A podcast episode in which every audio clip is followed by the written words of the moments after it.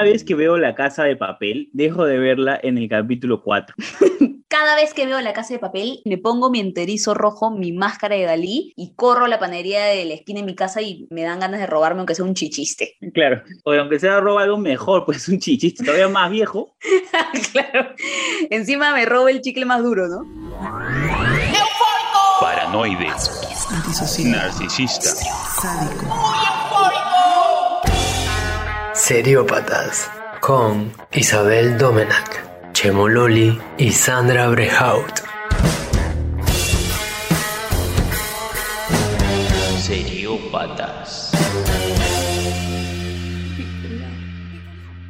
Por si acaso, para los que no saben, no somos tan viejos, pero el chichiste ya no, ya no existe, creo. El chicle más barato y el más tela. Y el más duro. Venía con su chiste de ya. O sea, era como para suavizar, como solamente lo mordías dos veces y ya estaba duro. Claro. Aunque sea te reías, pues leyendo el chiste, ¿no? Era eso que metían a, a piñatas porque costaban 100 por un sol. Bueno, bienvenidos a todos nuestros seriópatas que nos están escuchando en todo el mundo, porque estoy segurísima que nos escuchan en todo el mundo. Obvio. Eh, Chemo, yo sé que eres fanático de la casa de papel, me han contado por ahí. A ver, no soy fanático, no, no hay forma de que lo sea. Eh, diría todo lo contrario, Sandra, pero no quiero ser el que odia todo y no quiero ser tampoco ese personaje, pero sí eh, no es mi serie favorita para nada, ¿no? De hecho, es una de las cosas que digo por qué intenté verla, pero lo intenté al menos, lo intenté. Se volvió popular, tuvo su momento en el que todo el mundo hablaba de la serie, entonces dije ya, voy a intentar verla, pero no, este, para decirlo así como en buena onda, no, no es para mí, para ti es. La empecé a ver igual porque todo el mundo la empezó a ver, fue como que veías la casa de papel en todos lados y me dio curiosidad. Entonces la vi, a mí sí me gustó. No te puedo decir que bruto, la mejor serie del mundo y mi serie favorita porque para nada, pero esta es la serie que cumple, esa serie que te engancha, esa serie que la ves y te da para hacer una maratón. Hay series que se prestan para hacer maratón como hay series que parecen una tarea que te ha mandado el profesor, pero esta sí se deja ver, ¿no? A mí sí me pareció ligera de ver, además que esa necesidad de seguir viendo, o sea, porque ya no puedes aguantar saber qué pasa, ya, eso me pasó con la casa de papel. Ese No, no. crédito sí le doy. Para mí, en realidad, es todo lo contrario. A cada capítulo decía, ¿por qué estoy viendo esta serie? Era todo lo contrario a ti. No es como, ay, quiero ver el otro. Yo decía, no, estoy seguro que quiero seguir haciendo esto. Hasta que dije, de verdad, no puedo hacerlo más. Ya no aguanto, Eso es un no aguanto lo que estoy viendo. Y hoy en día hay tantas cosas por ver. Hay tantas buenas series. Nosotros que vemos un montón de series, lo sabemos. Que tuve que tomar la decisión que todos tenemos que tomar, pero que no muchos llegan a hacer, que es, ok, no la voy a seguir. Ya, pero ¿hay algo en especial que dijiste, ah, eso ya no, ya, con esto ya no puedo? Fue realmente una suma de factores, o sea, el tono medio novelesco que tiene, con la voz en off que te dice lo que los personajes. Los personajes en sí, para mí no son un fuerte de la serie. Sí. Incluso el personaje principal, creo que esto sí lo compartes, no sé si muchos lo comparten, no me cae, o sea, no me cae para nada. Eso sí, a mí me gusta la serie, me entretiene, pero hay una cosa que no aguanto a Tokio. Me parece un personaje insoportable. ¿Por qué la Sí, ves? claro. Algo que no me gustó también, ahora ya siendo un poco hater, como Chemo. Eh, O sea, yo entiendo que debe haber un gancho para obviamente esperar con ansias la siguiente temporada. sí. Pero es demasiado. El capítulo final, la bala ya entrando a la 100 de alguien y te, te dejan ahí un año más, que no sabes qué pasó. Eso sí me pasa Claro. un poco de vueltas. Como los supercampeones, siguen, siguen ahí, siguen ahí Claro, todavía. la bala sigue avanzando, la bala sigue avanzando. Claro. Pero, pero sí hay personajes, a pesar de que no soporto Tokio y que no entiendo cómo un guionista puede escribir un personaje tan espeso, pero Mm. sí hay personajes que valen totalmente la pena y uno de ellos es el que vamos a analizar hoy, que es Berlín, que yo creería y me arriesgo a decir que es uno de los personajes más queridos. De hecho, sí, yo he vivido igual la serie y su presencia en redes sociales y he hecho mi tarea para este episodio especial, obviamente. Muy bien, muy bien. Es el personaje que la gente más quiere, de verdad. Sí. Por la canción y su forma de hablar, su forma de ser. Bueno, vamos a analizarlo, calatearlo, como dice Sandra, le encanta calatear los personajes. Me encanta, me encanta. Pero para calatearlo no podemos ser los dos nomás. Porque sería un... Payasada sería nomás. Payasada. Bueno, a todos nuestros seriópatas les presento la gran Isa. Hola. Ella sí tiene un título que la avala. Sí. Hola. Hola Isa, estamos hablando de la casa de papel, creo que has escuchado más o menos cómo va el tema. Cuéntame, por favor, ¿te gusta la casa de papel? ¿Eres hater como Chemo o eres recontra chévere como yo? Bueno, soy recontra chévere. De todas maneras, no sé si como tú, pero soy No recontra chévere. Ninguna de las dos lo es. Eh, me encanta la casa de papel y no odio tanto a Tokio como ustedes. ¿Pero la Y amas? No, nunca tanto. No la amo como para tener un póster de ella, pero, Claro. pero sí, sí. Alguna vez quise ser como ella, creo. Pero ya al final ya me cayó un poco mal también, ya muy intensa. Sí, es Ah, inevitable que no te caiga mal. sus cosas, sea. ¿no? Sí, hace cosas que ya cagan todo el plan. Es de- terrible de su desde el equipo, inicio. La voz de. Chemo al fondo como que es terrible, Por quejándose. favor. Siéntese señora, siéntese señora. Pero ya bueno, no estamos hablando de Tokio. Muy bien, muy el bien. programa de hoy ¿Qué? es Berlín. ya, y yo también soy fan enamorada de Berlín. Estoy enamorada. Una fan. Sí, Tenemos las y- referencias aquí bien, bien noventas, ¿no? Siempre. Sí, ¿no? Pero ya, sí, amo a Berlín. Es más, amo al actor. Me lo encontré una vez en el aeropuerto de Cusco y primera vez que corro hacia un actor así para pedir autógrafo. Yo con mi barriga de ocho meses, hinchaza, así haciendo cola, como que, ah, por favor. No, pero no pido autógrafo, no, una foto nomás, mi selfie, mi selfie. Al Pedro Alonso, al Pedro Alonso. Pero o sea, a Pedro o sea- Alonso. Ay, resucitaste. Resucitaste, qué bueno. Estás aquí acompañándonos del más Por allá. favor. Berlín es uno de los personajes que todo el mundo adora, ¿no? La canción se ha pegado en realidad por él también, de la Chao. Pero la duda está en, no es un personaje, digamos, como que un ejemplo a seguir, ¿no? O sea, tiene también sus cosas malas y todo. Entonces, yo creo que Isa podría explicarnos más o menos por qué es que nos enganchamos tanto con este personaje, por qué empatizamos tanto. Primero porque Berlín es esta persona encantadora. Te habla y ya es como un imán, ¿no? Entonces, creo que por eso, al toque la gente... eh, Te, te escuchamos como que algo se cayó, Escuchó, definitivamente. quise pasar caleta, pero no pude, no pude. Para nada. Se, se escuchó que está cayendo el segundo piso y seguías hablando. pa, pa, pa. Ese es el compromiso. Yo sigo acá todo bien sangrando. una costilla pero no rota, pero ahí. sí. no puedo respirar con mi costilla. Ya, seguimos hablando De Berlín y de que por qué nos Sí, gusta Berlín, tanto ya. este personaje que en realidad es, pucha, no quiero decir que es malo, pero tampoco es bueno, pues no, o sea, no es perfecto. Creo que en la misma serie en algún momento lo dicen, ¿no? Los policías cuando hablan de él y dice persona que tiene trastorno eh, narcisista. Claro. O sea, no es que tiene algunos rasgos, sino realmente ya es el trastorno de personalidad. Por eso es que Cumple es todos los una- requisitos. Cumple todos los requisitos. Exacto. Siempre se suele escuchar ese término de narcisista y creo que la mayoría pretende saber qué significa, pero ya que estás tú aquí y para que no sea todo tan fácil, dinos, dinos bien qué conlleva que sea esto, ¿no? A ver, se resume en un amor propio, pero un amor exagerado, desproporcionado. Entonces termina siendo una persona que tiene sentimientos y actitudes de grandeza, que se siente omnipotente, que busca constantemente la admiración de otros, tiene definitivamente baja tolerancia a la frustración, mira a las otras personas como personas inferiores. ¿No? Estoy dando así como que rasgos para ver si reconocen a personas así en sus vidas. claro.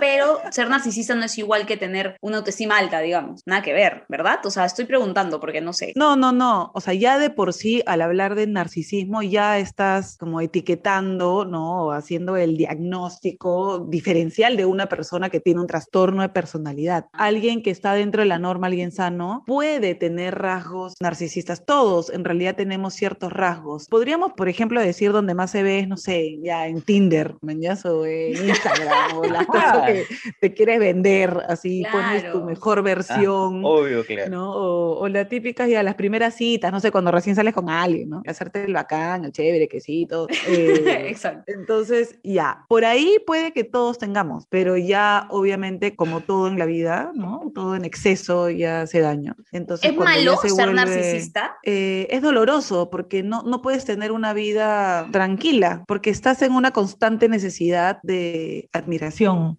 aceptación, sientes envidia por los demás. Qué fuerte. Sí, claro, y ves a las otras personas como inferiores. Entonces, si bien tú no te das cuenta, un narcisista no se da cuenta de que él lo es, ¿no? Pero obviamente si en algún trabajo terminas teniendo conflictos interpersonales, en una relación también, se conviertes en una relación tóxica, ¿no? Porque O ves a la otra persona como inferior. Si quiero llamar a mi hijo Narciso, no, no lo hago. No va. Bueno, Mejor no. Bueno, es que en realidad, claro, este nombre de narcisista viene de Narciso, ¿no? De esta Claro, mitología griega, de una diosa que castiga a este hombre guapo y, ¿no? Que se llama Narciso, lo castiga y hace que se enamore de su propia imagen, ¿no? Sí, Eh, solo se ve en el reflejo y además se muere porque trata de chapar consigo mismo, ¿no? Y se cae al agua y se ahoga. era el agua, sí, claro. Entonces, claro, era agua, amigo. Momento cultural de seriópatas. Dícese, dícese de Narciso. No le pongas Narciso a tu hijo igual porque no, no, no, no por eso. No le pongas Narciso porque no. Claro. Pero yo estoy segurísima que todos los que nos están escuchando están analizándose y diciendo, ¿seré o no seré? Claro, el peligro es que ahora alguien tiene falta de empatía y al toque el otro dice, ay, eres un narcisista. ¿no? Claro. O viene de las Olimpiadas y mira, he traído mi medalla, ay, eres un narcisista. Entonces, tampoco. ¿no? Aprende a ser humilde. Sí, ya la sociedad obviamente ya nos obliga a que no podemos hasta ni reconocer nuestros logros porque ya es mal visto y la falta de humildad, ¿no? Y bueno, ya son otros temas. Claro. Pero obvio, todo tiene que ver con la recurrencia. Cuando se vuelve un patrón de personalidad, que es algo que ves constantemente, una estructura de personalidad, Ya. eso es lo que hay que ver, ¿no? Como les decía, es esta actitud de creerse lo máximo, ¿no? De todos me tienen que atender, me tienen que servir, yo soy mejor que todos. Ese punto, ver a todos como inferiores, ya es como el quiebre. De hecho, yo pensaba Sí. por qué nos caen bien estos personajes que tienen tantas cosas negativas, pero ahora que mencionas todo esto del narcisista, en realidad tiene muchas cosas positivas, solamente que en exceso. Lo que ha pasado con Berlín también es que Chemo justo me contó, y le voy a robar la idea, la serie cuando se estrena en España no fue tan éxito. Entonces cuando ya ha pasado a Netflix sí explotó todo, pero obviamente como todos sabrán, spoiler alert, Berlín muere en esta segunda parte. Y ahí termina, y cuando se dieron cuenta que Berlín fue un boom, o sea, una sensación que a todo el mundo le caía tan bien, que todo el mundo la amaba, lo único que han encontrado es resucitarlo en memorias en todas las temporadas siguientes. Va con lo que dijiste al inicio incluso del programa, ¿no? Esta necesidad de alargar todo o de estirar los momentos. El personaje de Berlín es eso para la casa de papel. O sea, no pueden no tocarlo o mencionarlo porque es lo que vende al final, ¿no? Es el personaje más amado. Cuando hicieron el tráiler de la 3, aparecía él y todo el mundo fue como que Berlín. Ah, por Y te hace pensar, puta, no sé cómo lo van a resucitar por todos los balazos que recibió, pero era que obviamente estaba en memorias y además queda como que él ha sido también la mente detrás de ese siguiente plan, que es el que da vida, digamos, a las demás temporadas. Claro. Entonces van a seguir reviviendo al pobre hombre, no lo dejan descansar en paz. Bueno, bueno, chamba para el Thor, pues, ¿no? Claro, exactamente. Y además, hablando de su muerte, ha sido mejor eh, morir de esa manera heroica que muerto por la enfermedad. Le quedaban tres años de vida, Sí. si no me equivoco. Eso es algo por lo que también lo quieres, quieres al personaje. Cuando dice que tiene esta enfermedad, es como conecta también con el lado compasivo, ¿no? Como dices, ay, pobrecito. ¿no? Pobrecito, está Como- robando sí. a todo el mundo, sí. Claro, pobrecito, pero pobrecito. Los que estamos viendo somos buenos, ¿no? Entonces empatizamos con eso. Y ya cuando muere dando la vida por todos, es como dices, "Ah, pucha, entonces sí era bueno, ¿no? Y ya empiezas Claro. hasta te sientes culpable de Claro, haberlo odiado. Yo siento que la serie hace mucho eso en general con todos sus personajes, pero lo hacen un montón. O sea, intentan humanizarlos y bueno, con Berlín le chuntaron mejor, creo. Por eso también la gente lo quiere. Hasta su muerte nos encantó y hasta su muerte nos manipuló. Sí. Tóxico hasta el final. claro, tóxico hasta el final. y ahora llegó el momento de hacer el enneagrama. En Seriópatas, el Enneagrama. Nueve tipos de personalidad para clasificar de manera muy elegante qué tan loca está la gente. El Enneagrama. ¿Qué significa el enneagrama, Isa? Por favor, vuelve a instruirnos. Dícese del enneagrama, esta prueba psicológica que te arroja nueve tipos de personalidad. Eh, Berlín, ¿cuál es? El resultado ha sido el eneatipo 3, el triunfador. Insertar canción El Triunfador aquí. A ver, el triunfador, el tipo adaptable y orientado al éxito. Las personas tipo 3 son seguras de sí mismas, atractivas y encantadoras. Ambiciosas, competentes y enérgicas. También pueden ser muy conscientes de su posición y estar muy motivadas por el progreso personal. Suelen preocuparse por su imagen y por lo que los demás piensan de ellas. Incluso lo veías ahí ahí, está atracando un banco, está no sé cuánto tiempo ahí adentro, pero igual siempre se le veía presentable, se le veía bien. Se le veía guapo, se le veía guapo. Sí, eso sí. Normalmente tienen problemas de adicción al trabajo y de competitividad. Quería robar. Adicto a chorear. Sí. Claro. En su mejor aspecto, el tres sano se acepta a sí mismo, es auténtico, es todo lo que aparenta ser. Y, a- y aquí, una persona que tiene el trastorno narcisista, en el fondo, no es una persona que se acepta a sí misma y ni es auténtica, ¿no? Totalmente lo contrario. Es una persona insegura y Claro. súper vulnerable a, Tiene al la careta, rechazo. ¿no? Exacto. Es como un mecanismo de defensa nuevamente, de forjarse esta personalidad. Me gusta mucho eso Claro. que dice, es todo lo que aparenta ser. Y bueno, también lo que nos da el eneagrama y sus eneatipos es que presentan unos famosos que van con el eneatipo que ha tocado. En este caso, el triunfador, tenemos unos nombres, asumo les sonarán, también son medio viejos, pero bueno. Pero, Sí. Bill Clinton, pues ya ahí nomás comenzamos con, muchos van a decir quién es. Elvis Presley, John Travolta, Paul McCartney, Tom Cruise, Madonna, Michael Jordan. De hecho, se aman también. Los veo como Berlín. y carismáticos, total. Exacto. Sí. Así que ya saben, de hecho tienen que hacer todo su enneagrama, por favor. Es mejor que el horóscopo, ya dejen, dejen ese mundo, entren al mundo del enneagrama. El mundo del enneagrama. Únanse al enneagrama. Únanse. ¿Y ustedes creen que podríamos traer un Berlín a la vida real? ¿Podría existir? Yo creo que sí, pero hasta el Berlín que llega al final, no que da la vida así tan heroicamente. O sea, si tiene todas estas cosas que luego se sacrifique, me parece que sirve para el guion, para la vida real, no, no veo menos. Ya, pero ¿no les gustaría un amigo como Berlín? ¿O no? Ya muy intenso. Ah, bueno, puede ser, ¿ah? Eso puede ser, pero sin chorear, pues. Como novio sería Sería- súper tóxico, ¿no? Tal cual. Sería chévere tener a alguien como él un rato en nuestra vida para hacer YOLO y... este, Ese se ¿no? quiere Y- divertir y nomás. una Claro, sí, lo es tan apasionado con la vida que te inspira y ahora vas a eso, y- pero de ahí creo que sería más tóxico y te traería más sufrimiento que tranquilidad en la vida, creo. Como para un sí, retiro, sí. así, un retiro espiritual, un fin de semana. Para hacer Se puenting. Creo que Isa se ha proyectado específicamente así, trae un Sí, Berlín. claro. Creo que es un recuerdo, es más, creo que es un recuerdo. De mi ex tóxico, con el que hice puenting. Aguas, aguas, aguas, aguas. Es real, lo dijo, lo admitió. Por favor, borren esto, Flashback. Editen, editen, por favor.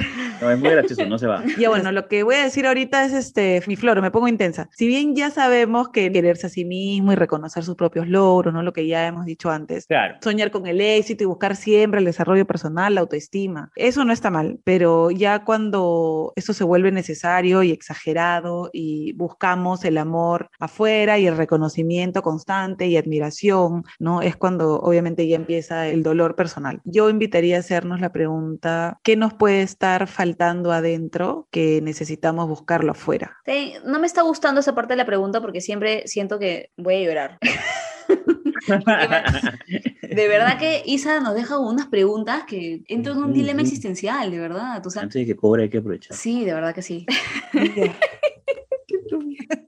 Gracias a todos los que nos están escuchando por aguantarnos el día de hoy. Nos escuchamos en el siguiente Seriópatas, en el que vamos a elegir a un personaje muy especial. Y no se olviden que pueden escribirnos en nuestros Instagrams personales. El mío es Sandra Brehaut. El mío es Chemo Loli. Y el mío, Isabel Domenac. Por favor, este, no nos manden packs nada más, amigos, pero sí vamos a recibir mensajes, cariños, críticas, personajes, series, todo lo que quieran. De repente pueden escribirle a Isa para una cita gratis. Para ir a hacer Para, hacer, para ir a hacer puenting, porque al parecer esa es la cita ideal de Isa. Este, y también les podemos mandar el link del enneagrama para que puedan hacerlo. Obvio. Eh, Tal cual. adiós. Adiós. Chao.